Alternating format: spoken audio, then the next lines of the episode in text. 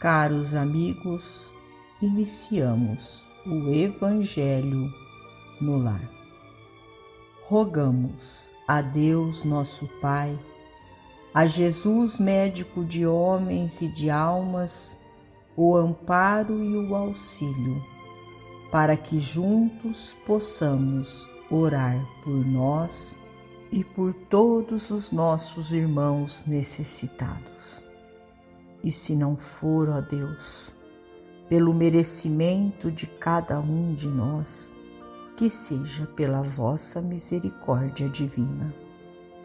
E unidos nesta corrente fraterna, permitamos que os nossos amigos espirituais, trabalhadores da vitória do bem, adentrem os nossos lares, trazendo a cada um de nós a ação medicamentosa para o nosso corpo e para a nossa alma.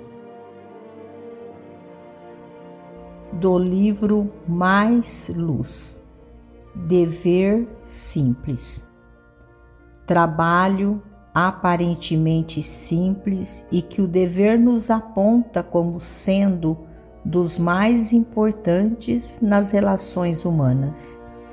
Podar os atritos. Notadamente, no grupo de serviço, tantos que administram quanto os que obedecem precisam daqueles que lhes assessorem as atividades na preservação da harmonia e da segurança. E essa tarefa positivamente necessária na conservação da paz é acessível a todos. Cada obreiro dentro dela dispensará designações de qualquer natureza para atuar. Todos somos convidados a sustentá-la e exercê-la. Surpreendes diminuta questão a resolver ou espinhosa providência a executar e, desde que não afetes as responsabilidades dos outros, não peças a alguém para interferir. Toma sobre ti mesmo o encargo de atender ao que deve ser feito, sem cobrar aplausos dos que te compartilhem a experiência. Se ali ouves conversações descabidas, evidentemente destinadas a fomentar desentendimento ou perturbação, promete a própria consciência que trabalharás sem alarde para refazer a concórdia. Diante de algum problema, não lhe des expansão aos aspectos negativos. Perante companheiros transitoriamente desanimados ou tocados de influência obsessiva, administra-lhes esperança e renovação sem comentários. Não te digas incapaz de contribuir nas fileiras da caridade.